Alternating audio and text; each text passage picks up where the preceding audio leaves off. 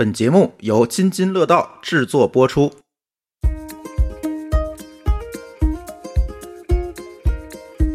七月六号，人类熬过了地球上最热的一天，包括什么海洋两极在内，平均温度。那上一次是什么时候呢？上一次是前一天和大前天。尤其是拿出来之后，真的我还没拍呢，就高温预警，一开机上面就高温预警了，一张都没拍了。就是那几天四十多度，我那几天在外面采访，我俩就互相对着看，然后他说：“你看我，你脸红什么？”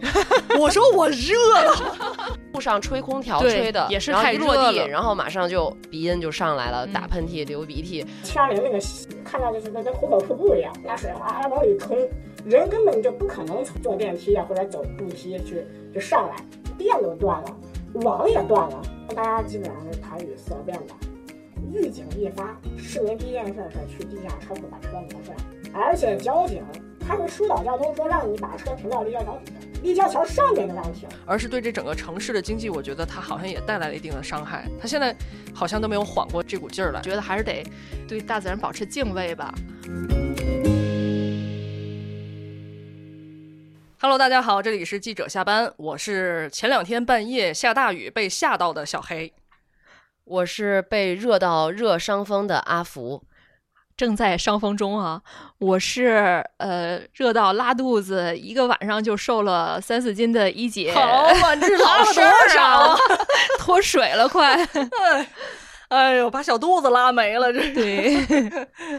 呃，我们这一期说一说这个极端天气啊，就是特别着急的想说这个事儿，因为一姐已经要热疯了。嗯呃，然后呢，这期我们主要是想聊一聊，就是尤其是今年以来的这个极端天气，给城市生活，甚至于城市的经济发展带来的一系列的深远的影响。那么因此呢，我们也邀请了一位嘉宾，他是郑州媒体人大熊。大熊给我们打个招呼。Hello，Hello，哎，你刚才这个起调太高了，对城市深远影响。哎，是其实咱们就聊聊身边事儿吧。对，实际上就是对于生活在城市里的每一个人，呃，真的是有非常息息相关的影响。嗯呃，然后刚才也跟大家介绍了，大熊是郑州的媒体人。呃，由于呢他这个身份比较特殊，所以在这里要跟大家说一声，整个这期节目我们是需要给大熊做一个变声处理。嗯，他是一线采访的记者，有很多一线的爆料哦。嗯，也不算爆料吧，我觉得是应该是一次郑州对话天津的一个节目，感觉能够加入到大家的这次节目中，感觉特别的荣幸。哎呦尤其是这个团队里面居然有三位美女，就我一个男生，突然觉得自己可以傲娇一下。一下就变社牛了，是怎么回事？郑州对话天津，这样拔得更高，太厉害了，太厉害了。城市之间的对话。嗯，咱们就说说最近这热吧。哎，嗯这个我相信大家都有感觉哈，高温热浪席卷全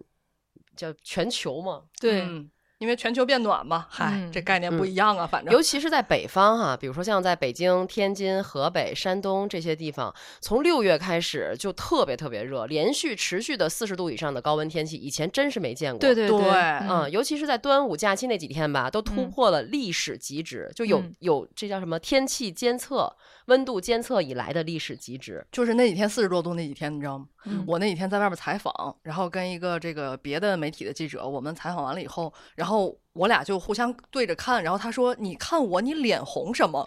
我说：“我热了。”我说：“我这个地呀、就是上面它烤的还还不至于，主要是这个地反射过来的这个热浪。给你蒸的，他说：“你为什么看我脸红？你不对劲。羞涩了？而且那几天的热还跟入伏以后的热不一样，对是烤着。对，你就感觉，我就觉得我一到户外以后，就好像我进到了，你知道有一种专门烘干水果的、水果干儿的那种仪器嘛？一个嗯小家电，嗯”我就感觉我就是那水果放那烘干机里头，把我的水分蒸发出来的那种感觉。你就变榴莲干儿了，什么榴莲？我是这个味儿的，在你心目中，从说，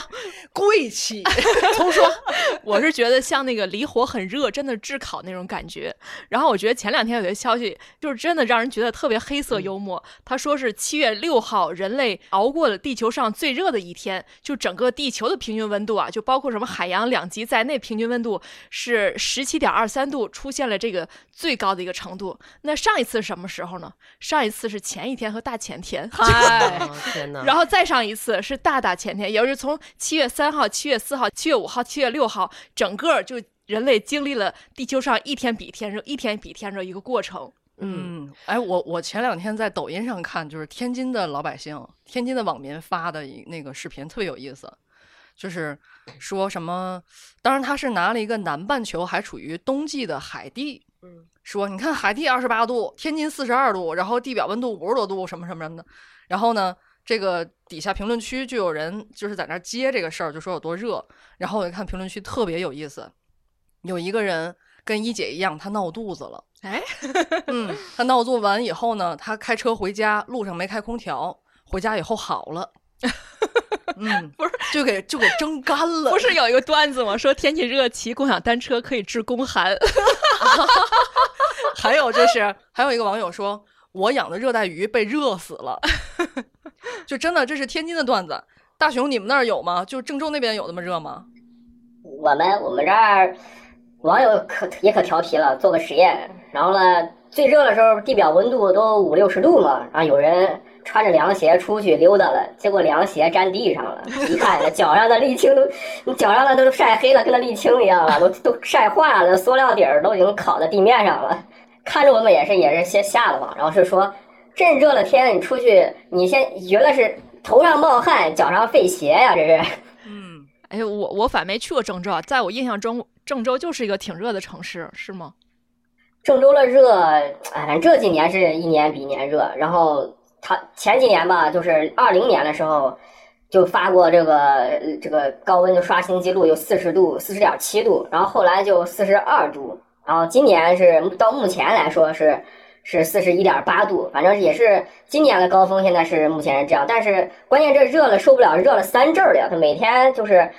热四十多度，然后中间下场雨，再热四十多度，再下场雨。然后你那你那身子你那衣服呀啥的，就感觉啥吧，就每天呃出门儿，然后就是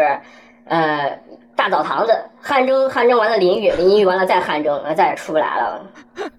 这个是什么？那个蒸蒸汽的这个蒸包子。但是你你们没我们厉害，我们天津的热排到全国第一了都。嗯，对，端午那几天排到全国第一了。嗯前两天我看浙江一个城市又排全国第一了，嗯我们就来来回倒着来做这一把交椅。当然不只是在国内哈，其实在欧洲、美国、加拿大、墨西哥、印度等这些国家都在遭遇高温天气，也多次创下了历史最高的纪录。就真的说是热浪席卷全球。英国有一个气候学家，他就认为，他说地球至少十二点五万年以来，从没有像现在这样热了。我突然之间感觉嗯见证历史也挺哏儿的。哎呀，活久见嘛。活久见，我没活十二点五万年。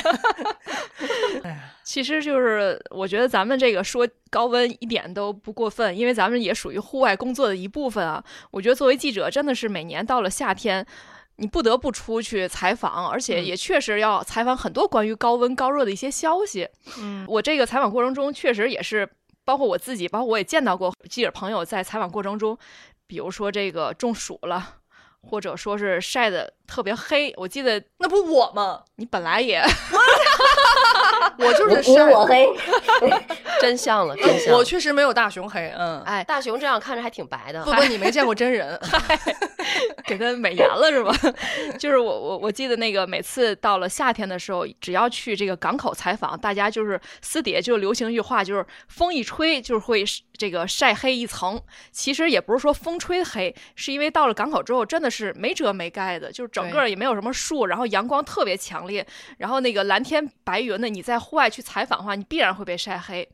然后包括中暑，我记得我有一次这个中暑也比较神奇的一个 经历。啊当时我是早晨去一个医院采访，当然也有很多因素，比如早上没吃早点，而且这个坐地铁一直是站着没有座儿，然后当当时还生理期，就整个身体状态不好，也确实是夏天。结果到了医院之后，去他那个病房采访，他是封闭的，嗯就空气特别不流通。结果我采访就不行了，中暑了，啊啊就就已经就晕了。当时我还有意识在是晕在了医院里，对，然后 迅速给我拉到一个小屋，给我输液，就输葡萄糖，然后给输液了都。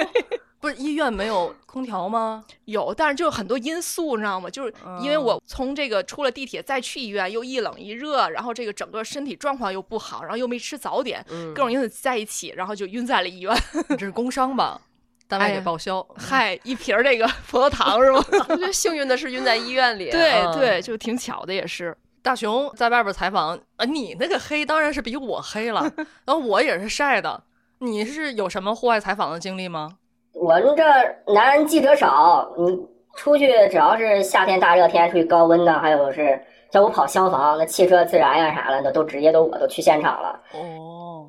然后呢，一晒一晒就是一晒两三个小时吧，那很正常。然后我像我这种就是平时饮水量也比较大，就出门之后带那带那种超大桶的一点五升的那种矿泉水，一定要再背一瓶。然后一感觉热了受不了就蹲蹲蹲蹲蹲蹲，然后不中弄点儿再往脸上泼泼。这我觉得人降温吧还好，你说我痛苦是啥吧？我痛苦是我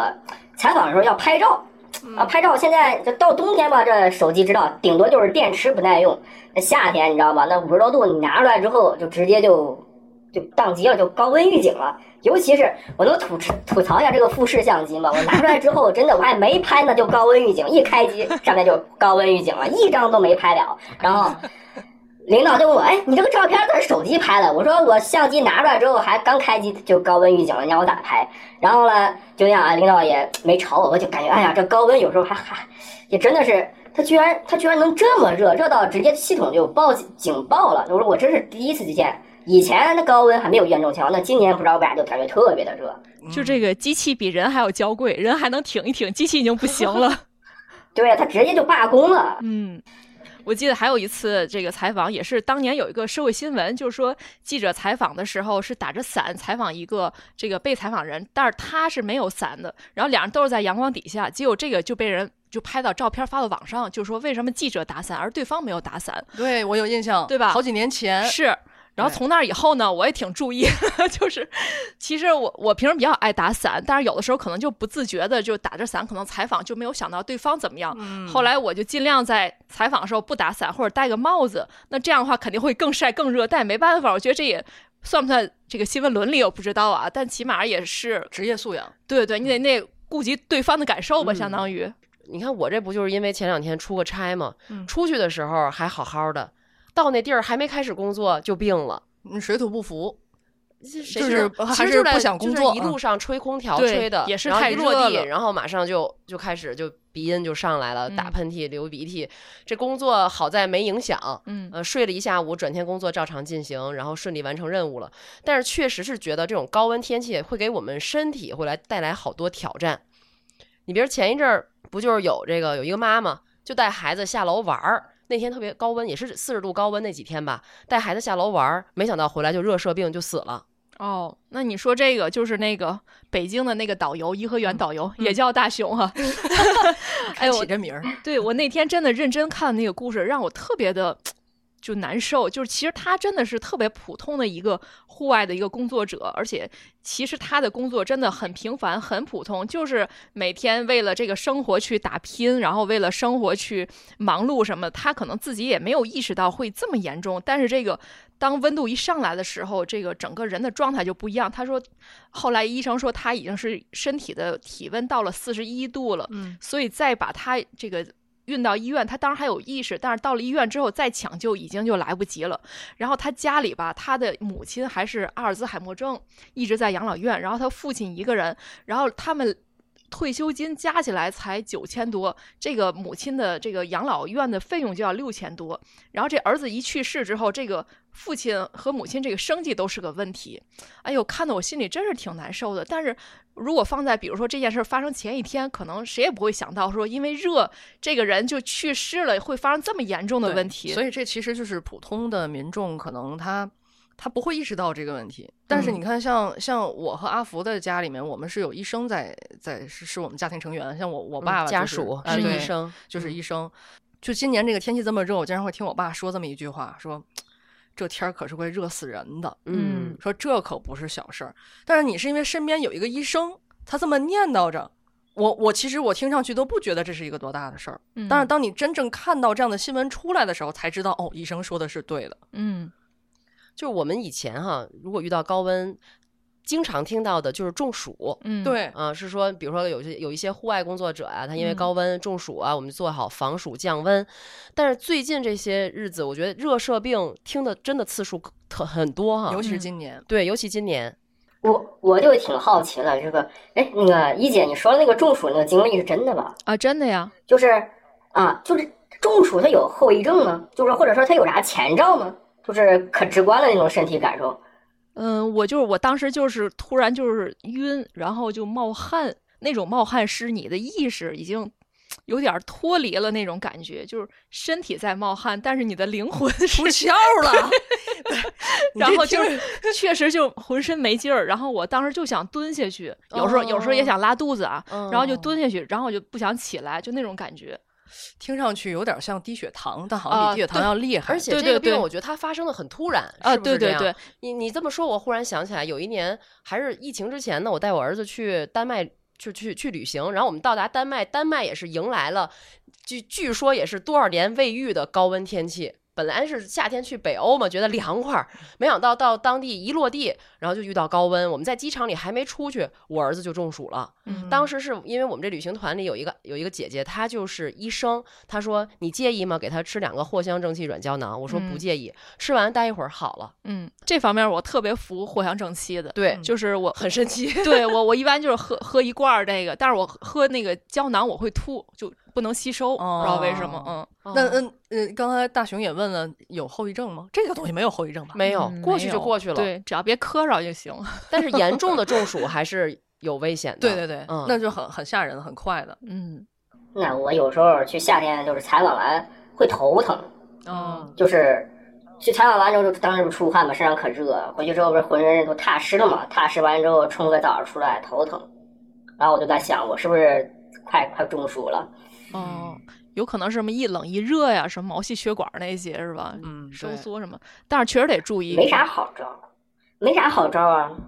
就是像你看咱咱现在就比如咱出来采访了，就就很有很有这种感觉，就外面很热，采访完之后进到办公楼里面，哗那冷空调哗哗那冷气吹过，然后你也因为中央空调嘛，你也不能去那样去调。嗯但这种就这种冷热这种切换，还是我觉得在我在在在咱们现在这种咱们的工作状态啊，应该是经常遇到的。我觉得这个还是一定要要小心一些的。这个对，就是这跟那个人体平衡的调节能力相关。比如你现在还年轻啊，比如再过一下，像我爸妈他们这个年龄，就是就调节就很差了，热会难受很久，冷也会难受很久，就一冷一热对他们这个血管刺激会非常大。而且你知道吗？中暑的时候，有时候它有很多不同的表现形式。比如说，有的人就是头晕啊、恶心啊，还有的人会出现腹泻。嗯就是有一些中暑的人，他甚至还会腹泻，所以他每个人他表现形式不一样。所以大家还是要在夏天的时候注意防暑降温。就是因为高温啊，我我还发现一个特别有趣的事情啊，就是开始父母会给。儿女，反正给我发那种特别具有中老年特色的 养生养生的小妙招啊、小提示啊，什么三伏天儿不能吃芒果？前两天我妈刚给我发一大溜啊，什么那个那个头发不能湿着，就就是怎么你三伏天儿要保养不好的话，这湿气容易进身体里什么什么的。然后你再看年轻人这边，小红书发的是三伏天儿减肥攻略，三伏天儿最好这是最好的这个减肥的时段，什么什么，真的真的这个关注点是不一样。对嗯，而且其实也是因为这个呃炎热的天气，也会有很多社会新闻。这些社会新闻，老人也会给你发。比如说，就有年轻人打完篮球，浑身大汗淋漓，拿来一瓶冷饮就喝。我觉得这也是咱们很。正常的日常可能就会这样做，但是有的人就因为这个情况，好像突发了心梗啊，还是什么的，嗯就猝死。嗯所以我觉得我妈就会给我发一些这样的案例，虽然我有时候会觉得，哎，又又发来了，但是我觉得会对我提起到一点提示的作用。对，然后什么那个标题都是快快转发，让更多人知道。但是你说现在，我觉得九零后都开始养生了，大家也应该注意 注意这个防暑的这一些妙招啊、一些办法什么的哈。大熊出去也带点儿，随身携带点儿藿香正气软胶囊一类藿香正的。气吧，嗯，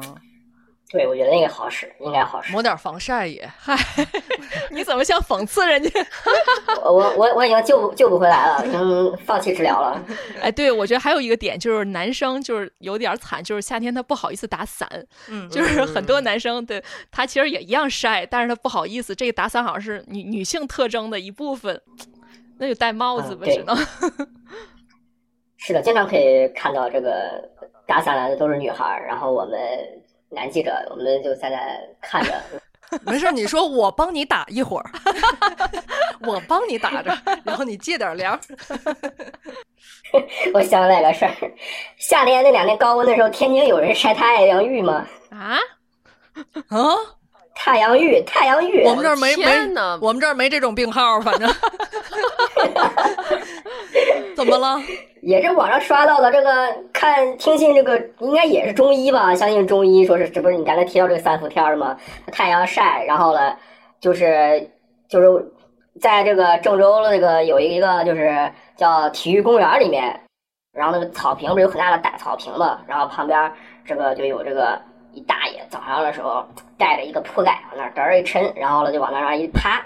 然后呢。穿的这个衣服都都是防晒了，就是都都全身都裹着这这长袖，然后呢往那躺躺着，我看大爷往那一趴，一问都是旁边一小伙儿，然后我们在那问他干啥的，他说他就是呃中医嘛，就治寒病的那种，就说是这时候来祛湿，然后让太阳晒晒，但是他只能晒早上，他说是我们只早上来就是九点到十点，然后十点之后这个太阳日头高了之后就不晒了，就走了。我觉得这个这个高温天气可能有的，说不定还真有一些这个就是中医的那个，就是可能在这个说法来说会去祛湿啊，然后排毒啊，然后可能通过这个加速循环，会不会有这么个说法，然后去这样去晒？但是我觉得，啊，我专门查了一下，网上还不光是郑州有人在晒太阳浴，你可以在网上刷一刷，别的地方也有。哦 我有点被洗脑了，怎么办？这个年轻人怎么看这个事儿？像我路过的时候，只能说是一开始是不理解这在干啥，然后只能去问大爷，大爷说这个啊治病了，我也不，但我这个也不懂他具体治的是什么病，大爷也没给我，也没也不愿意多搭理我，一看一个年轻孩儿也不愿意多搭理我，然后呢，然后我就觉得很神奇，你没跟着一块儿趴那儿？哎，我莫名觉得有点道理，怎么回事？你去找大爷。因为你记得刚才我一开始说，我就觉得特别热那几天，我出去了以后还没入伏的时候，我觉得我被蒸发了，我体内的水分被蒸发。对呀，不说你变榴莲是榴莲干儿了吗？不是如，果我湿气大的话，其实真的是也许蒸一下。行行行行，别伪科学了。这是什么？这叫免费汗蒸。嗯然后一边蒸着一边喝着藿香正气。嗯，哎我想着，我觉得大爷还挺享受的，他往那儿一躺，你知道吧？我觉得传播这条伪科学的人其实还好，让你只晒十点之前的太阳。对，这要是下午两点三点的，这就得出人命了。这就叫邪教了，这叫。咱们这个节目里经常穿插各种大爷的段子。对，我哎们，对大爷没有没有没有偏见啊。对，这个天津这个狠人也挺多的，也有视频说这个，比如说一上车直接把车开走，别管这个方向盘有多烫，是吧？哦，这叫什么？夏天里的什么狠人？对几大夏天狠人几大狠人。我就是 就其实我也是，因为有的时候我们赶时间嘛。对，嗯嗯，然后咱那个车上还还都是皮座啥的，然后我从网上学到了一个那个小小小妙招，嗯，就是你把这个副驾驶和后边两个座的那个窗户都打开，然后只留这个主驾驶位的这个窗户要关死，然后开关门三次要砰砰的开关啊，然后这个里边的热气就会唰嗯。就都走了，结果呢？挤压嘛，确实管用，真的管用。回来你我也试试。就空气挤压嘛，以前就，有这种。所以夏天就是我们经常就是就是这一个采访完了以后要赶下一场采访的时候，你真的着急，你没有时间等着那个空调还要降下来什么什么的，其实我真挺出头，夏天开车的。所以就烫着去吧，嗯，烫着去吧，汗蒸，烤着去，免费汗蒸，去湿气。嗯，对，治拉肚子，还省还还省车门儿。治拉肚子，大火收汁儿啊！哎呀，别提拉肚子，我那天真的是，我还在海某捞吃的涮火锅，对吧？嗯就是但凡不是那家，我也不会那么的那什么。然后吃完之后，当天晚上就觉得一圈在拧着疼，就从来没有那种感觉。写差评了吗？我一直怀疑是我的问题，你知道吗？因为、哦因为我本身在夏天我就容易拉肚子。吃中暑了就是。对，嗯但对，但是你说这食品安全有没有问题？也许也有，因为夏天很多东西容易变质嘛。嗯，但是那一晚上我就没停啊，这厕所我就没停，真觉得就已经不行了。转天一上秤得三斤多下去。对，所以你就得去晒早上九点到十点的太阳，给你收收汁儿。对，祛湿。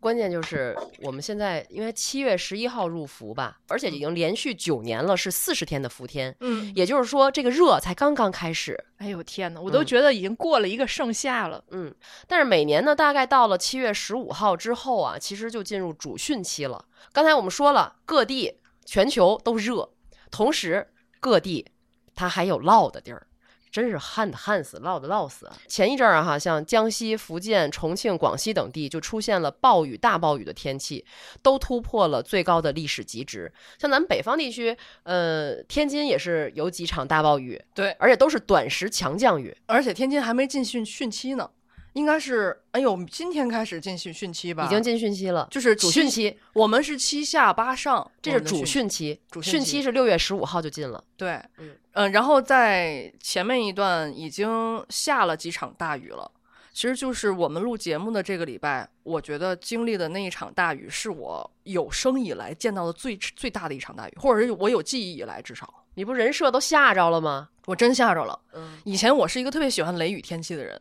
就是越是那种大雷，我越开心，咱也不知道是怎么回事儿。你就在屋里，你开心，对吧我屋里开心，文艺青年，就特别有大病那个那状态，然后以前还在雨里边还狂奔过，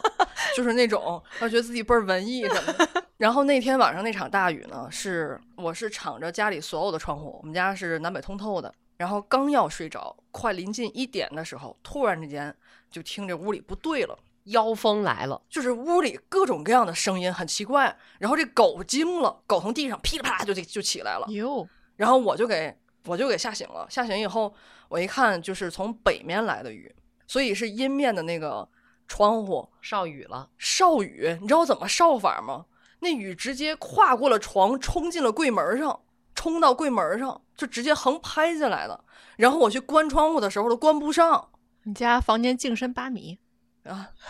我觉得因为 求它点啥得用车推它是。高层吧，我觉得也有原因。十一层到顶，嗯十一层还好吧？嗯，但是就是就是那个风很奇怪，然后我就拼命的就去关每一扇窗户，然后都关上以后，你听外边那个动静也不对，就那个大雨，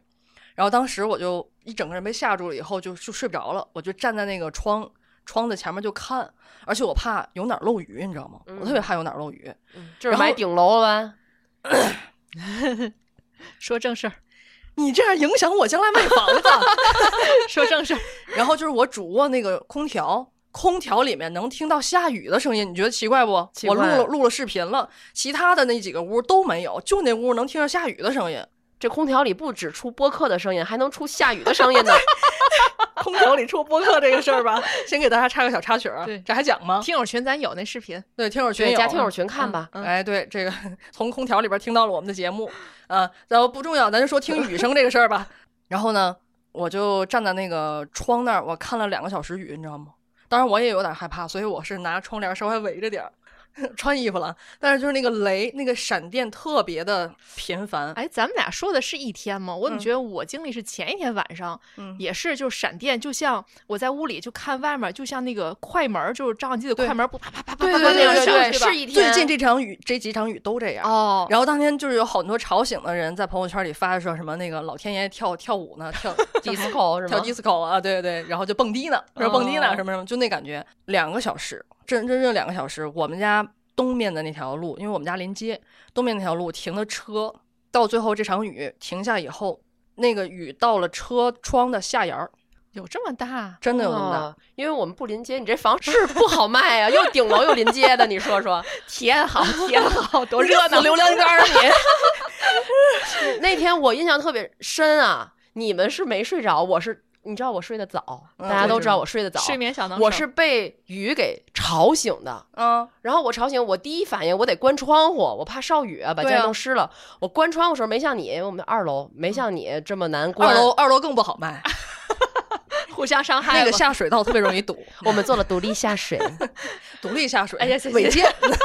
回回正题，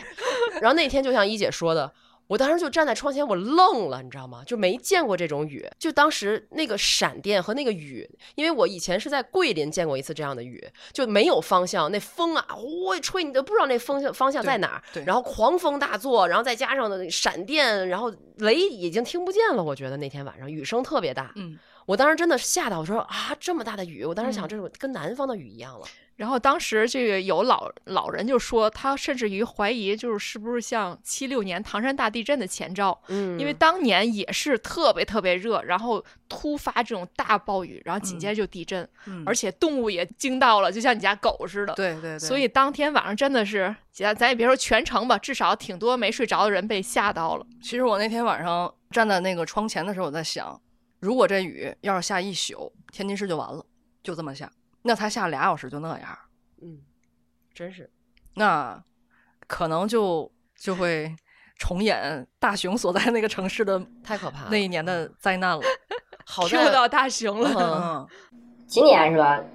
今年今年就是今年是在七月八九号吧？哎，我记不具体我跟咱们应该。差不多。嗯，对，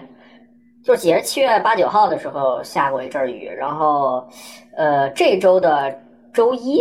周一还是周二下过一阵雨，但是都很小，非常小，周一都很小。今年没有下那种特别大的雨，就下过一次，就是像暴雨吧，但也不是很大。然后你要说是大雨，就刚才大家形容的那个状态啊，其实我就跟七二零不一样，真的每个地方的大雨难道是真的节奏不一样吗？鼓点都不一样。然后，呃，七二零那个下雨那个雨是雨是，就是在二零前年二零二一年的时候的七月十九号晚上和七月二十号晚上，刚开始下这个雨的时候是，就是窗边也是开着窗户啊，下可大，我我就是那种感觉也是，哎，今年这个雨怎么这么怪呢？因为啥吧，它是以前下雨都是打几道雷，然后能听见声音，看见看看闪电，然后了，然后就知道啊要下大雨了。开开窗户，开一点窗户，然后还想让那凉气儿通通风，然后呢，等到这一阵儿过去之后，因为雷阵雨嘛，很很很短，然后呢又个把小时或者长了一个小时，短了半个小时都过去了，有时候甚至就是就是非常快，能能看到这个。就是如果是下午的话，那天会变成红色、暗红色，然后直接那个云就过去了，就是滴几滴儿，你就就滴几滴儿就狂，你都看你就就雨就停了。但那个时候呢，就是它就不是不一样，就七二零那天晚上就不是那种情况，就不是说半个小时就结束战斗了，而是哗啦啦啦一阵儿一阵儿，然后就是然后再再变小，变成中雨的那个雨量，然后再哗再下一大，这种一阵儿一阵儿的猛下一阵猛下一阵，就间歇性的变成那种大暴雨，雨量呢。从那个时候就是下到这个半夜两点的时候，那那天晚上我都已经睡不着觉了，因为我就知道，因为平时因为做这个一线记者嘛，那种感觉就挺明显了，我就知道这个雨大了，一第二天早上一定要去采访这个雨情对早高峰影的影响，所以都已经提前想好了，这个雨量第二天早上肯定要去干活了。出但是呢。正如我我的确也是那样想，结果早上它停了，就七月十九号到到七月晚上下班之后，七月二十号早上雨变小了，也不能完全停了，变成小雨了。我出门一看，然后呢，立交桥底下全部都被就是全部是共享单车，就是共享单车已经被被当时的那个积水冲的可能都到处都冲散了，从从人行道上冲到了这个立交桥的正下方这个快车道上，然后呢还有这个。呃，像这个路边的这个树，大部分就是小，就是小树都已经都倒了。然后你像河堤比较挨着，像金水河挨着这个金水河是郑州市的一条这个城市的内专门一条排排涝的一条河，两边的这个河堤上有鱼，水位下去了，鱼在那个河堤上，然后在那路边能看见有鱼躺在那儿翻着肚皮儿，就觉得哎，这个怎么这个这个这个这个雨量就这么大吗？然后呢，就是当时就。根据交通的情况，第二天早高峰的情况，然后发了一些稿子，哪些地方有树挡着路了。而一开始还没有这种感觉，七月二十号晚上会下的更大。结果呢，七月二十号那天的雨，就是在下午的时候就已经就又又进入了十九号晚上的那样一个状态。然后呢，同样也是那种一阵儿一阵儿的，一阵儿一阵儿的。但是那个时候我们都已经就接到了这个大雨的这个预警了，就是就是这个雨已经很严很严重了。然后当时有地铁。就是海滩四站，就是地铁郑郑州地铁五号线的海滩四站，就是以雨水倒灌，就是整个地铁里的人就被困在里面了。然后呢，还有地铁列车，然后就是地铁车直接在隧道里面就卡着不能动了，因为雨水一旦它没过了这个地铁口，就进入了这个车站内部之后，那里面就跟说是水帘洞，可能就有点含蓄了。那简直呢就跟一个一个。看到的就跟跟壶口瀑布一样，那水哗往里冲，然后呢，人根本就不可能从这个坐电梯啊或者走步梯去去上来，大多数了都是找一个。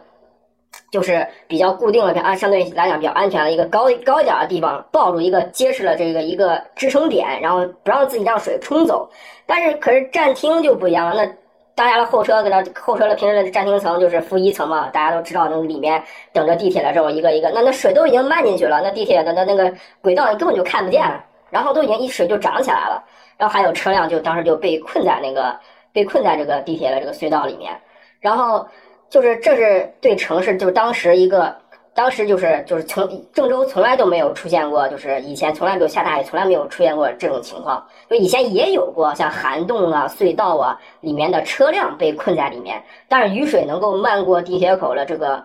防洪板、防洪的这个东西，能直接进入隧道里面，这是第一回。但是，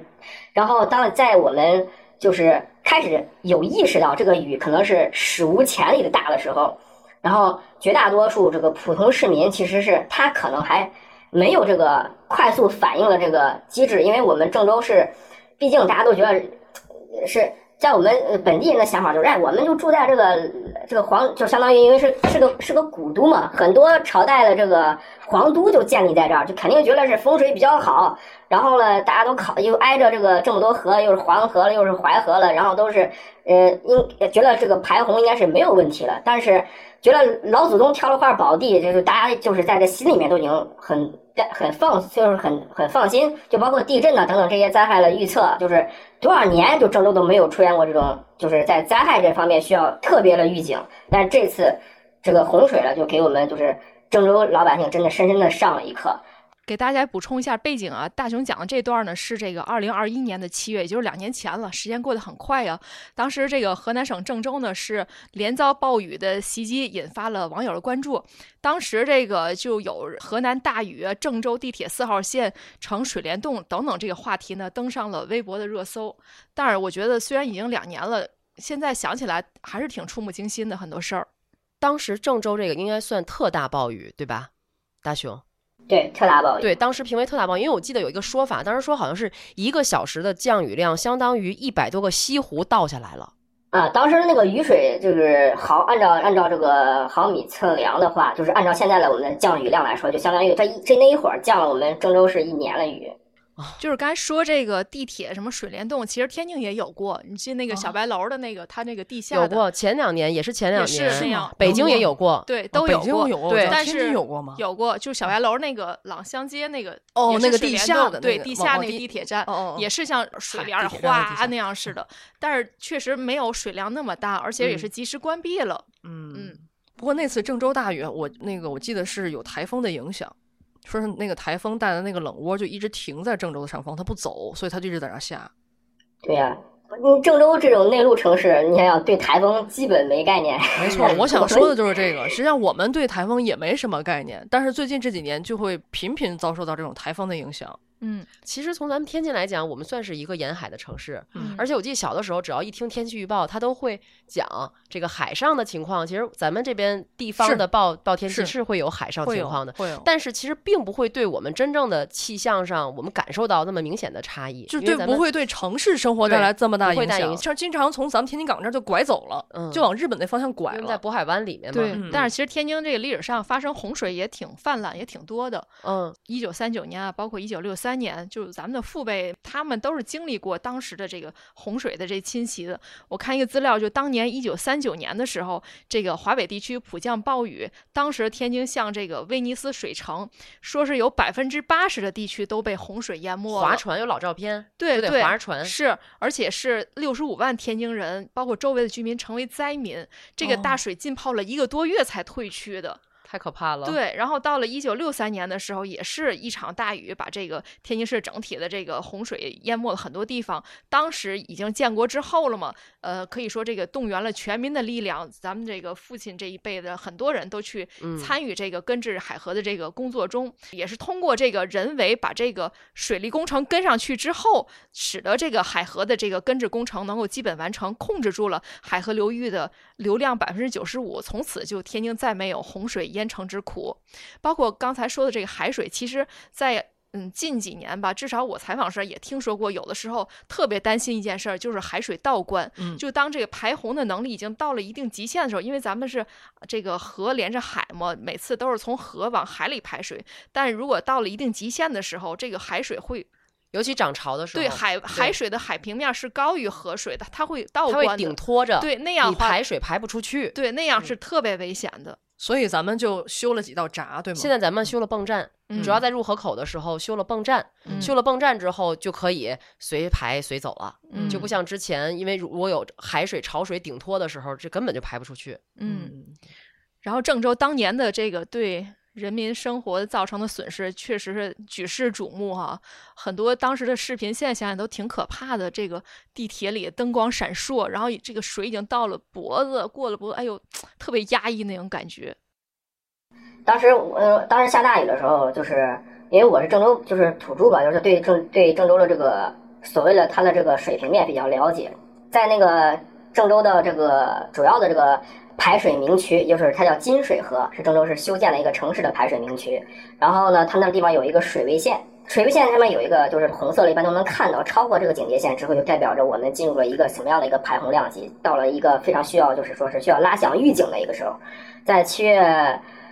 二十就是七七二零当天的早上九点钟，这个警戒线就已经被淹被水位淹的看不见了。就是我当时就在现场，然后呢，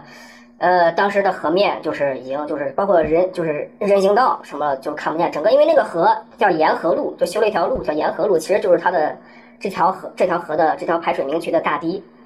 堤堤岸的路面看不到，然后呢两边的树木。就是两边的树木和草坪都看不到，就是树能看到，草坪都看不到。然后你站在那个比较靠外围的一个位置，然后你就是去眺望这个水面的时候，你可以看到这个从这个有各种各样的这个，就第一天的时候水还是就是比较清，到第二天的时候水都已经很浑浊了，混又变成黄色的这个这个水了，就是已经看见就有那种水土流失的那种表象已经开始出现了。然后水大到就里面。就是带了这个泥沙，沙都非常的多。你你想去经过那儿不可能了，两边的这个警戒线，就是巡防队员呀、包括现场都已经也都拉起了这个警戒线。这只是一个，就说只是说从这个看，从这个地方，从这看当时看到这个第一个眼，第一作为一个采访来说，看到这样的这个画面，就第一现场就已经知道这个雨已经非同小可了。在我从业的这个十三年来。从来没有见过，因为是因为我就在那个附近住，出现大雨的时候，我就负责看那个点位。在这十多年来，就是每年只要下大雨，我都会去那儿。这但是从来没有遇见过这样的情况。嗯，然后呢，呃，后来呢，就是这个水比较大了，然后就看到就就得知这个地方就是被淹了情况怎么样呢？就知道东边的这个排水压力一定很大，因为郑州是一个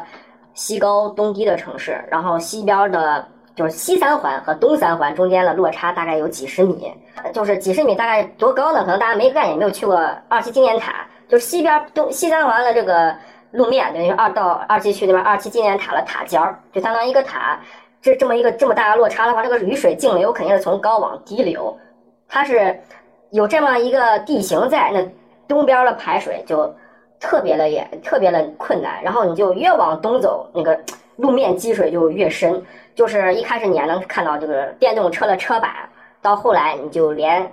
汽车的车顶都看不见了。然后，然后到时候该怎么再往东边去？该怎么去？那我是搭着这个消防车，从消用消防车给我拉到这个受灾比较严重的这个白沙镇。当时那个地方还有一个叫阜外华中医院，不知道大家当时有没有看到这样的新闻？当时有很多病人就被困在这个医院里面，它正好是东边的一所大医院。然后呢？然后当时因为雨雨雨的这个，当雨量非常大，然后水位非常深的时候，电都断了，网也断了。那你说这个病人呢？他他的他治疗的时候，他那些呼吸机，他那些设备都是不能停了，那怎么办呢？那尤其是危重病人，对吧？在那那就需要有人去给他们都转运。在这个就是就乘着消防车之后，就到那个医院看那一个病人就转运出来的那种那种画面的时候，你心里面就觉得就是特别的揪心啊！他们能不能在第一时间这个脱离危险？然后后来，这个到了这个小区里面，就是你可以看到那个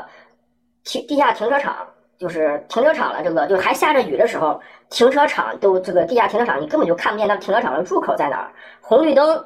你只能看见一个，就三分之一，只露出三分之一和一根横的灯杆儿，有几个灯在那儿，然后其他的那个车呀什么的，你根本看不见。那个地方就是茫茫一片的水，就感觉你跟在，说是看海吧，也有点夸张，因为那海是黄色的，但是就是真的是就是一片一片的，你根本就看不见路，你你也不知道怎么走。然后呢，你就消防车就是勉强能够慢慢的往前，这个推着水往前行进。当走到非常深，就再深一点的时候，你就只能。搭乘这个消防员的冲锋艇，然后到达这个被困小区的地方。就是我们当时，我当时写了一个新闻报道，叫“孤岛救援”。为啥呢？因为当时就是在那个白沙镇里面一个淹的最深的地方，有一个小区，里面有六百多户居民被困在里面。然后呢，消防员一点一点给他们都运出来。就当时我做了一个这样的报道，就是这样。因为当时，呃，印象比较深刻的是孕妇。有着孕妇，还有老人，就是消防员背着，就是在搀着老人，然后呢，给他背着，背从那个家里面背到这个楼栋，这个楼栋这个能够把这个老人放到这个楼栋，一般楼栋口都有一个平台嘛，从窗户上把这个老人放到这个楼栋口的平台上，然后再给他移到这个冲锋艇上，就这么一个过程，然后去采访，然后还有一些孕妇，他们这种特别需要这个特殊关爱的这些弱势群体，当时也有也是非常。就是当时消防员紧急救援的都是这些人，然后到后来就是就是我们人就往外拉，拉不及怎么办？就是想法往里开始倒转思维，往里面运东西。水都喝完了，你看我告诉你，那个时候雨下的特别大，自来水都没有了，自来没有水，没有电，没有网，然后就往里面就就是开着这个运输艇，就是往里面去送这个呃吃的面包还有矿泉水。当时那个七二零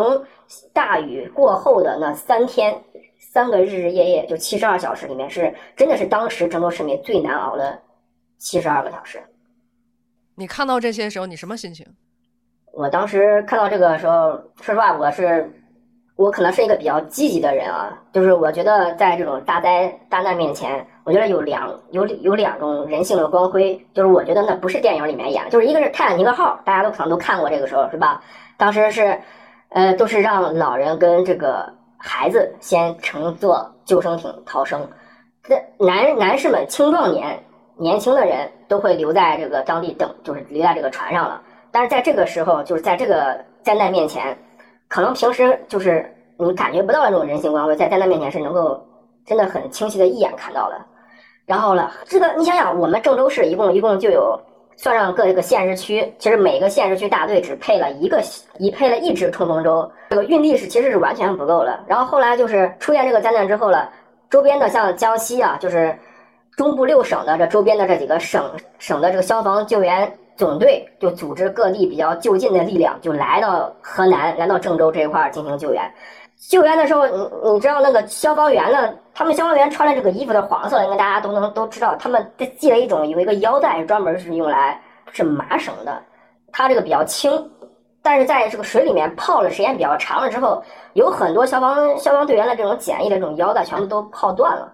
因为它不能带那种金属类的那种那种重型的那种东西。重型的东西你你在水里面在推着舟走，你走得很慢，所以他们都穿了轻装去。去推船，有的是去驾驶这个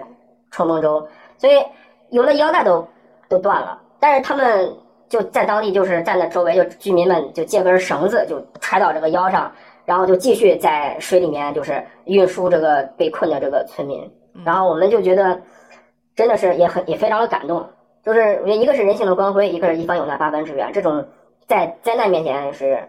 是看的是非常的清晰的。然后我也觉得。虽然说是灾难是压抑了，但我觉得灾难面前的人性是非常的闪亮的。你当时害怕吗？当时说实话不害怕，我可能我我也比较虎吧。是不是因为你你个头高啊？这个淹不淹不没？对呀，大熊大熊。对我个头比较高，而且这个我我之前有这个我在部队院里面长大的，然后从小受到这个教育也是比较这个正，就是有难的时候一定要冲到前面，这是也是父母。这个也是这样从小教育我的，就是做一个男子汉嘛。然后呢，当时我们那儿就是记者，就是能进那个地方特别难，为啥？因为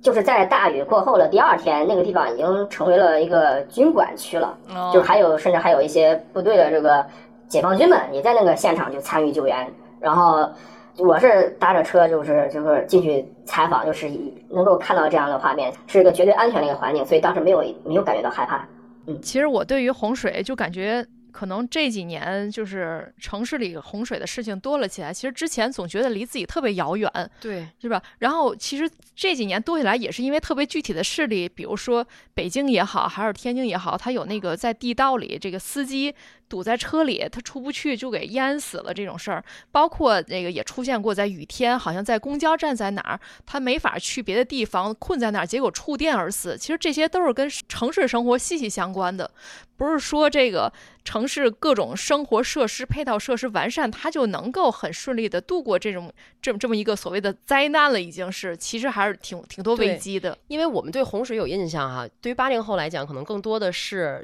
九八年的洪水，嗯多流域发生的这种暴雨造成的洪水。呃主要印象特别深的就是那个战士们在好像好像在江里然后就组成人墙。当然我因为那时候也很小嘛，有一个这样的印象，总觉得洪水好像离自己并不近。对，嗯但是没想到就是郑州的这次特大暴雨，嗯，其实我觉得给很多的，尤其是北方的城市也敲响了警钟。对，因为北方这些年也明显的就是有这种短时强降雨，我们叫极端恶劣天气。对极端天极气极端恶劣天气这么样给它定义的，嗯，所以我觉得就是很多包括北方的城市，现在像防汛各部门也都挺紧特别紧绷的这根弦，对就嗯怕再发生类似于郑州那样的情况。就天津这最近这几场大雨，因为都下在夜里嘛，嗯，就是从我的自己的采访情况来看，这个没有对外报道过啊。就是那些防汛的人，负责防汛的部门的这些人，一到夜里下大雨，就天津这边全失眠，嗯就都害怕。你别看天津没有遇到郑州那种情况，他但是今年因为天津在入汛之前，气象部门给了一个数据，说是极端天气比往年又多了百分之二十，嗯。所以今年天津是非常害怕的。这个天气是最难预测的，包括郑州这次，其实我记得有一段时间很大争议，到底气象部门有没有预测到会这么大的洪水？其实这个你刚才问的这个预警，这个其实在气象预警这一块是其实是有的，但是有的，但是我们这边咋说呢？这个对于量级啊，就是预警的量级，如果说比如说这种极端恶劣天气，为啥说能进入？刚才阿福说了，能够进入人们这个视野，其实是因为啥？如果它超出原来的怎么办呢？比如说我们一个量级就假设是五十毫米，就已经是超大暴雨了，对吧？它如果下到八十呢？八十的以上的量级，我们还没有给牌儿，红牌儿之上是什么牌儿呢？嗯就是类似于这样的，它我就跟我们热了一样，我们四十度发红牌儿，那我们热到五十度的时候，我们发什么牌儿呢？对不对？现在可能很多在这个预警的这个机制上，在量级超过寻常的这种这种数值的时候，该怎么办呢？现在还目前还我感觉还是有一些空缺在里面的，反正说是。嗯所以就是当我们面临从来没有经历过的事情，可能即使老防汛人他也没有经历过的事情的时候，怎么做好这个准备，就是给城市的考验。那郑州上次那三连续三天的降雨之后，后续对于恢复这个过程快不快，影响大不大？嗯，后续其实咋说等雨水退去啊，雨水退去之后，呃，你可以看到，就是周围的这个商户，尤其是沿街店面，基本上都要重新装修了，因为大家都知道，这个水泡过之后呢，很多这个装修的像木质彩板呀那些东西都不能用了，都几乎都是打掉重新弄，可以说是。可以说是非常非常的咋说呢？非常的惨，损失很大，尤其是民民生领域这一块损失很大。然后城市这一块儿是基础经基础设施建设这一块儿，你像光塌方都一百多处，然后呢，像以前现正在修建的河道，包括正在修建的地铁，基坑存水，大家知道一个建筑嘛，就是在在一般情况下，就是正在修建的工地都会准备一个收水基坑。收水基坑的目的就是在应对暴雨或者天气的时候，就是能够把这些雨水在工地内的雨水通过这个基坑储存起来，而且。由于这个施工的原因，就是如果说它比如挨着这个地面，它还会影响到周边的就城市的一些排水渠。然后他们比如说原来有修了两条了，这块有个有个施工了工地啊，好，我们就修地铁或者修啥，这块这个排水渠就给它炸断了，经常会有这种情况。然后所以说，这个建筑周边、工地周边、沿街门店，这周边的这个损失是非常大的。相对来说呢，它它它其实就是跟也跟地理环境有关，就是比地势比较高的地方，城市中地势比较高的地方损失。呃，确实是小小一些。塌方这些东西修好之后，还有一些郑州城镇周围的这些市民的这个房屋也受损很严重。尤其是做大家都可能都知道，你平常去去郊外旅游啊，搞个露营啊，或者整个农家乐啊，这都是咱们城市生活常见的事儿，是吧？那那些他们这些经营项目也受的很严重，那水直接从山坡上直接都冲到人家这个房屋的这个客厅里面，都直接就是好的是冲出来的洞，惨一点的就直接连根儿拔起，直接都推平了。哦，然后后来呢，就是后来这个我也专门去采访这个这个灾后重建这个工作。这个针对于其实其实你说这个洪水退去之后，就是带来了损失之后，我们其实还得到了一些非常宝贵的经验，比如说消坡，我不知道你们听过这个词儿没？没没有削坡是什么？削苹果的削吗？对，削苹果的削，削坡就是啥吧？就是我们现在比如说在了这个房屋建在一个丘陵地带上，然后呢上面后面是高的，就比如有树啊、有石头啊什么的，前面是一条马路，经常有这个农家乐或者是吃饭的地方，可能经常会看到这样的地形嘛。然后呢，景区周边这种建筑也比较多。然后呢，但是呢，你这后面这个房屋要如果离这个坡特别近，然后它不就会就是当时雨水带着这些冲着泥沙下来之后，就会直接推到房屋上面。嗯，为了给它这个缓冲地带，把这个坡就是靠近房屋的这一侧坡直接给斩掉，就跟切香蕉一样，给它直接把那个圆的那一块儿有弧度的那一块儿切掉，给它变成个平的。然后呢，再用石头啊或者是水泥给它给它封成一个树坡，给它给它直接给它围起来。围起来之后，让它哪怕再出现大雨或者出现泥石流这样的这种洪水这种这种情况的时候，就直接让这个水和沙石带着沙石的这些洪水直接就落在这个坡底，不会再砸到这个建筑上，因为它这个相当于后头是个沟一样的地方，就直接给它引个槽儿，给它给它弄哎个槽儿给引走了。嗯对，给弄个槽给引走了。还有就是像我们这个走过这些高速公路，对吧？嗯就河南这个这个郑雨水过后，发现这郑州境内有许多这个高速公路也被损坏了，然后就发现这个靠外沿的，就是比如有个弧度，这一侧是靠着山的山的比较外沿，然后呢，他想着这个水给那个地方修一个排水明渠，好不好？不对。这个排水的地方从外部全部移移在了内侧，这回专门在很多公路上，就尤其是城镇之间的这个公路上，主要公路上都修了这样的一个排水渠，就是为了让这个在下大雨的时候，道路的这个洪水可以顺着内侧让它径流，不让它流到外侧，给这个山体造成压力。这也是通过这次七二零之间，然后重新后来又重新修建这个道路之后，经过科学验证，然后再次进行了调整。其实很多时候就是在郑州这个看看到这个，你能看到还有很多人们的对于洪水退去之后的一些应激反应也发生了改变。嗯就比如说，呃，去年的也是去年七月十九号，就是二二一年不是下了七二零吗？二二年的七月十九号，郑州又迎来了一场大雨。当时这个预预警一发，一看一打雷，这个水要下来，市民第一件事是去地下车库把车挪出来，啊，而且而且交警绝对这个时候会还会疏导交通，说让你把车停到立交桥底下，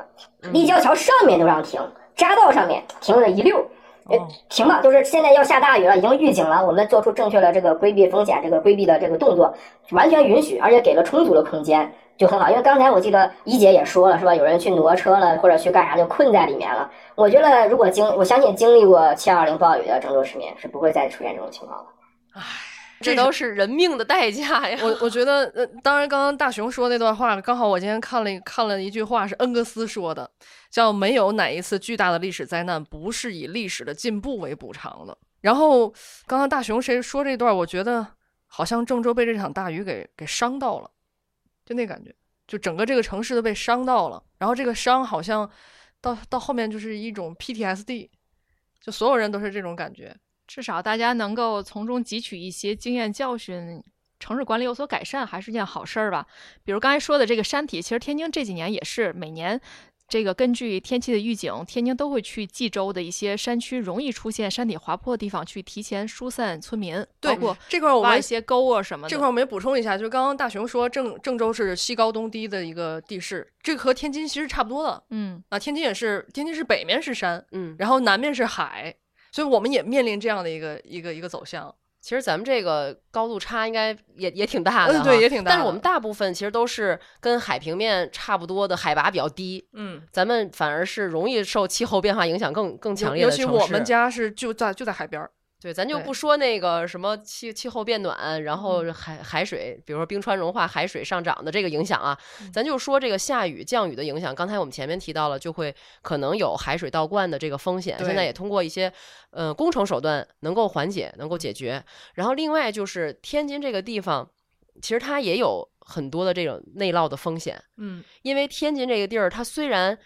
相对没有这么大的高度差，但是它也有很多易积水片儿。尤其城市发展啊，它天津可能建位也比较早，有一些中心城区特别老，嗯，中心城区特别老，它就导致它的一些管道什么的还是相对老旧的，其实每年都在都在改，改。就是城市排水系统都在修啊修啊，但是很多东西是没有没有办法根治因为。雨也在越来越大呀，而且这个 地势的因素太大了。对比如说像南开区这个不就叫南边的开挖吗？它就是因为它是开挖地，所以每次下雨它地势低就会引起积水很深，这是自然环境导致的。你人为再去修改，其实也挺难的，它得不停的抽水。对，前两天那场大雨下的最大的就是在南开区。对对嗯其，实我听大熊说，当时有一些在建的地铁影响特别大，我还挺担心的，因为天津咱们也现在有很多主干线在建啊。这是天津市建位以来修建同时修建地铁最最多的一段时期。嗯所以防汛更得拧紧这根弦儿了。呃，其实大熊在前段时间来天津找我，然后我们两个见面还聊到这个事儿，因为当时对比了一下郑州和天津的两个城市这个经济发展这一块儿，然后呢，他就说到了这个，其实这场大雨给郑州带来的深远影响，不只是刚刚他说的那些，就是包括居民的那些变化、市民的一些生活方式的变化，而是对这整个城市的经济，我觉得它好像也带来了一定的伤害。他现在好像都没有缓过这这股劲儿来。因为现在就是我们现在，你看都已经过去两年了，对吧？我给你举一个非常就是现实一点的例子，就像我们的一个小公园叫西柳河公园，然后就是修好了，就是当时修了这个一期一共两期工程，然后已经当时就是已经就是临就验收的一个状态。通过这场大雨之后，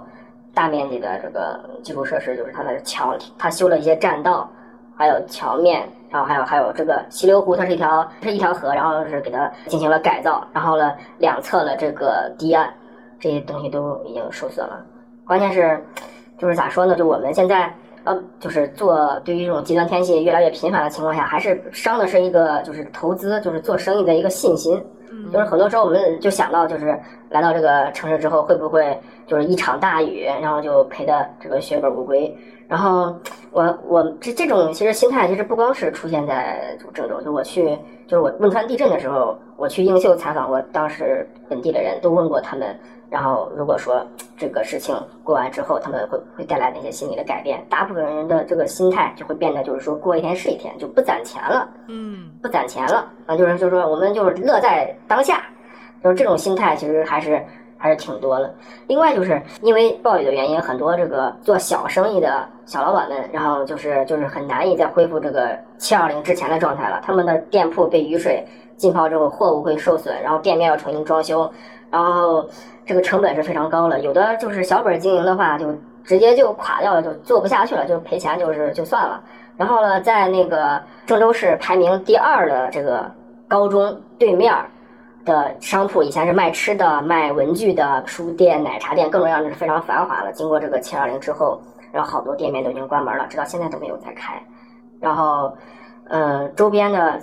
就是做就能够早上起来，就是比如说郑东新区的商务内环这一块儿，早上起来你可以可以看到，就是九点钟之前，就是十点钟早上九点钟之后，呃，早上九点钟之后，你都看不到几家是开门的。就说很多店面就是锁上，就是贴着一个转租的一个情况，因为还是大家在受受灾之后之后，很多店面的重新装修的费用重新承租了，这个会出现大量的店铺，大量的老板退出这个市场，因为这这些店铺又不是同时开启的，所以就现在目前很多就是新生的一个经济力量，就包括经过疫情还没有往这个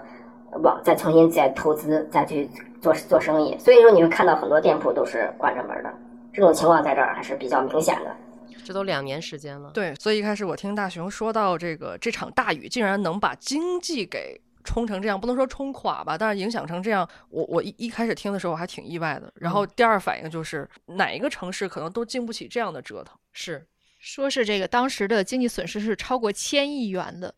就是它既有直接的损失，可能也有后续这种次生灾害的损失啊。我想问一下大雄，现在比如说大家聊还会提到当年的大雨的事儿吗？嗯，现在大家基本上是台语色变吧。嗯啊，我们我们就是因为确实是挺紧张的，就像你刚才说这个一到下雨，你看，呃，小黑会失眠对吧？嗯，然后我们这边儿真的是一下一下大雨，就是大家都会出门儿，就是去挪车或者去干啥的，就是都会去去担心这个事儿，就是经常就是一下大雨，大家都开始。就是，尤其是我小区的这种业主群里面，嗯啊，就该说了，这个这个雨怎么样啊？哪块儿淹了没？然后呢，可能说的夸张一些啊，就以前下暴雨，第二天学校是正常上课的，嗯，现在下暴雨，只要一看预警，第二天就停课了。有点一朝被蛇咬，十年怕井绳的感觉了。PTSD，嗯，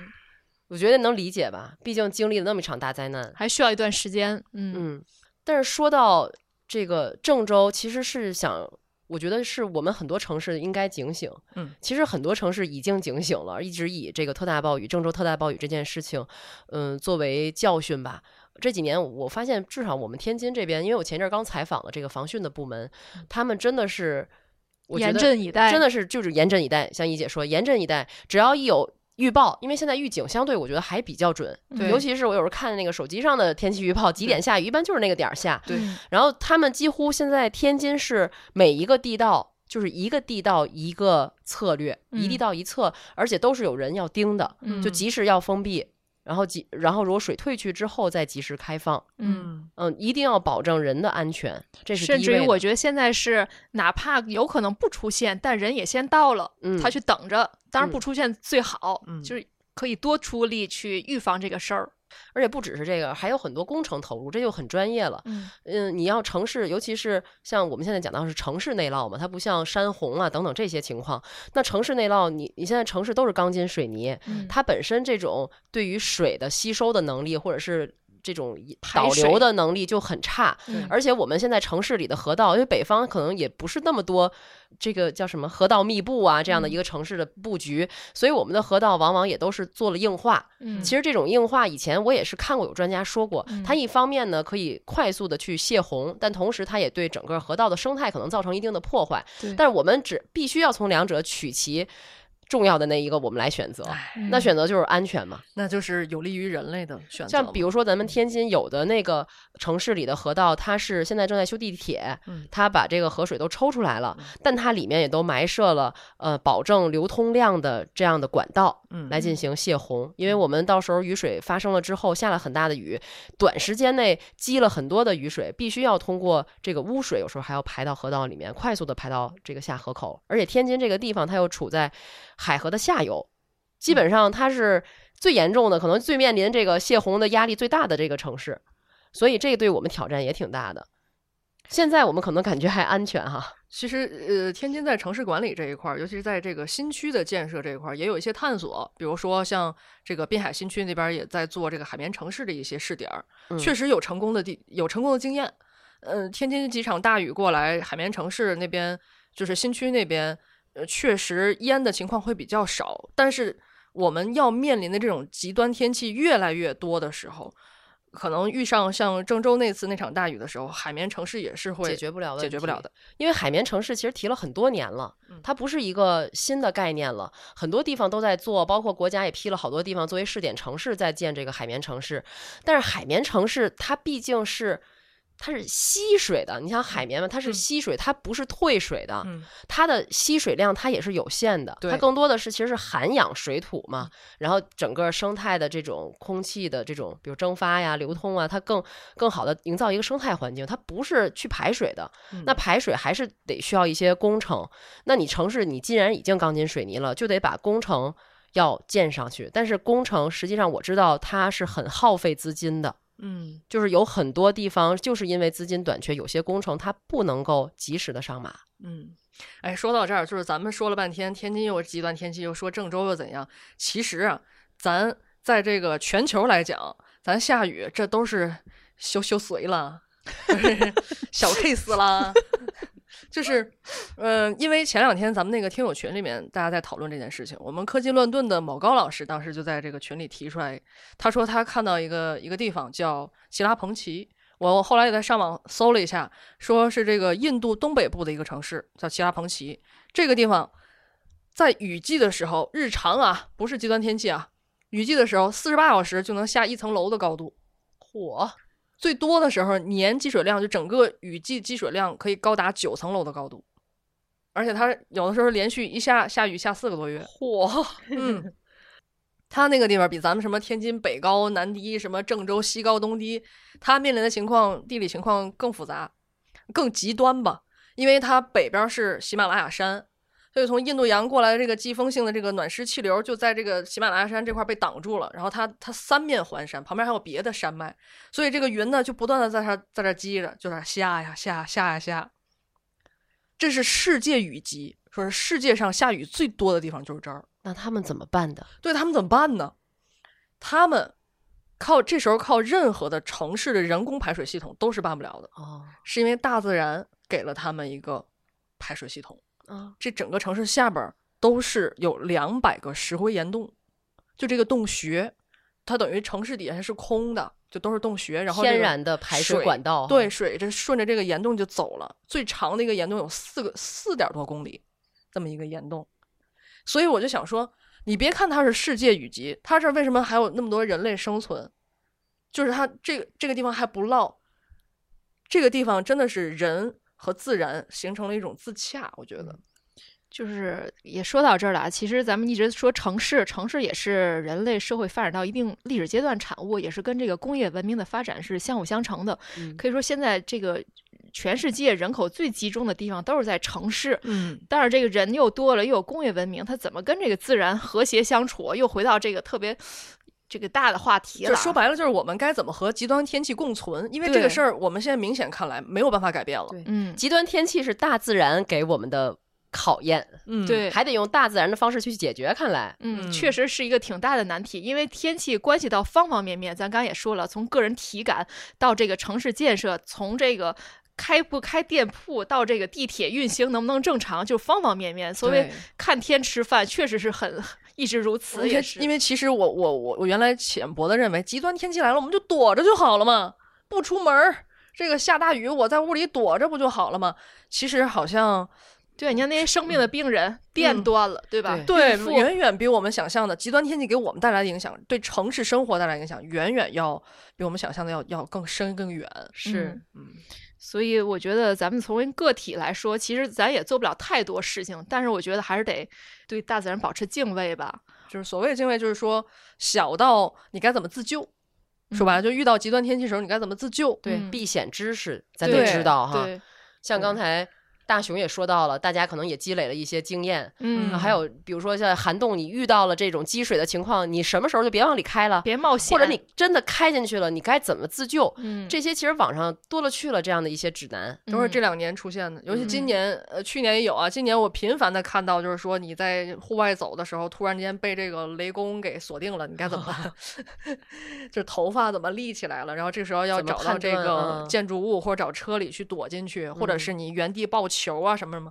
我们竟然开始要学这些知识了。嗯，没办法，变化太快了，各种恐怖的事情也多起来了。嗯嗯，因为我们毕竟要很长一段时间就要与这样的极端天气共存。目前还没有开发新的星球生存。等着马斯克吧。我觉得新的，如果说是像这种极端天气变多了，就是我们现在应该有两种意识，我觉得是，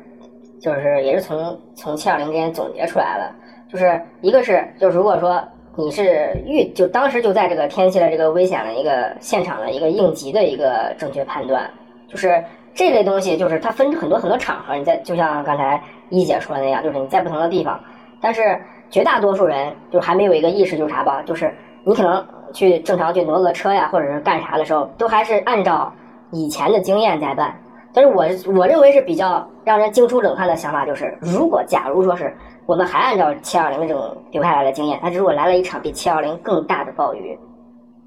就我们应该怎么去应对呢？就是还有就是，如果说极端天气可能它只是，比如说只是下雨的这次极端天气，那其他种类的极端天气，我们在遇到的时候，我们又该怎么应对呢？嗯，就是这些经验和知识，我觉得可能就是属于就我们这一代人，就我们经历的这些灾难，就我们需要把它归纳好、总结好，然后留下来，让后人们去学习，或者是不断的去改进。这样的话，可能说不定有一天，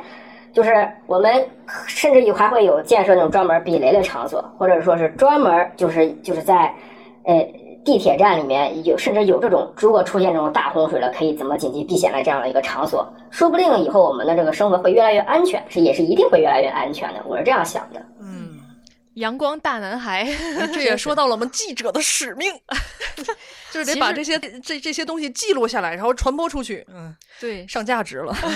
其实咱们就是换个换个角度想哈，自人类历史以来，嗯，其实我们就是不断的在跟各种灾难在，抗争哈，嗯在求生存的一个过程。嗯，而且现在确实也进步了，什么 AI 啊，什么遥感卫星啊等等的手段，在不停的在用。可能咱们平时感觉不到，但其实这方面的进步也是一直在持续的。嗯嗯，就是我们在利用这些新技术去帮助我们适应自然环境的同时呢，就像一姐说的，我们应该敬畏自然。敬畏自然怎么做？点点滴滴又上价值了哈。嗯，又上价值。比如说那 个空调温度别开那么低，是吧？少排放点儿温室气体，或者是水资源节省一点儿等等吧。回来中暑了，反正就是我还得浪费们做的一藿香正气小点、一小步，可能也许就会大家积累起来能改变呢。好，行吧，价值就上到这里。好，那这一期我们也感谢郑州媒体人大熊来参与我们这期记者下班。嗯，谢谢大熊。欢迎再来。哎，聊得很开心。呃，如果大家对于我们这期节目有什么想说的话，你经历了什么样的，在你身边发生的这样的灾难，有什么好的经验，有什么好的做法，有什么你的思考，都可以通过几种方式来跟我们互动哈。您可以在我们的节目下留言，也可以加入我们的听友群，一起来聊一聊。好，那这期节目就是这样，拜拜，拜拜，拜拜。拜拜。感谢您收听本期节目。本期播客节目由津津乐道制作播出。你也可以在我们的官网 d a o 点 f m 找到我们的更多内容作品。如果您喜欢我们的节目，欢迎在微信、微博、朋友圈等社交媒体转发分享。您的分享对我们而言十分重要。如果您希望与我们互动，可以关注我们的微信公众号“津津乐道播客”，天津的津，欢乐的乐，道路的道。在关注后按提示操作即可加入我们的听友社群。